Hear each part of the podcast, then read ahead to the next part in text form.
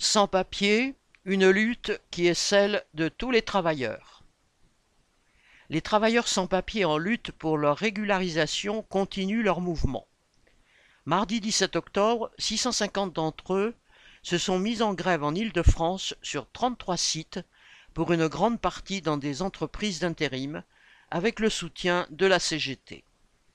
Un premier succès a été obtenu en obligeant presque tous les patrons à reconnaître officiellement les sans-papiers travaillent pour eux en leur fournissant les documents nécessaires à leur régularisation. Au fur et à mesure, les piquets sont levés dans les entreprises où le succès a été obtenu, et les sans-papiers continuent leur lutte en allant tous ensemble faire le siège des entreprises réticentes.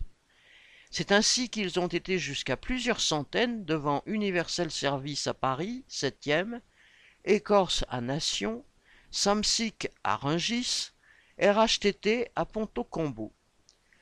Parallèlement, d'autres travailleurs qui avaient occupé durant une journée avec différents collectifs et syndicats un chantier des Jeux olympiques Porte de la Chapelle ont obtenu des promesses de régularisation.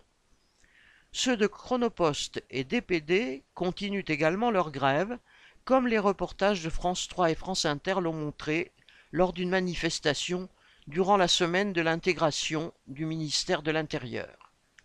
Ils devaient rejoindre mercredi 25 octobre à Nanterre leurs camarades de RSI qui, eux, travaillent dans le bâtiment.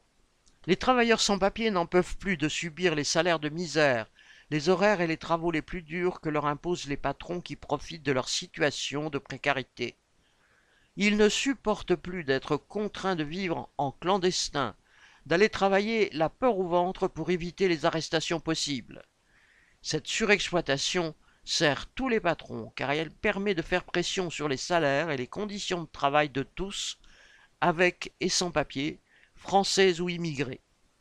Le combat pour la régularisation est le combat de tous les travailleurs. Correspondant Hello.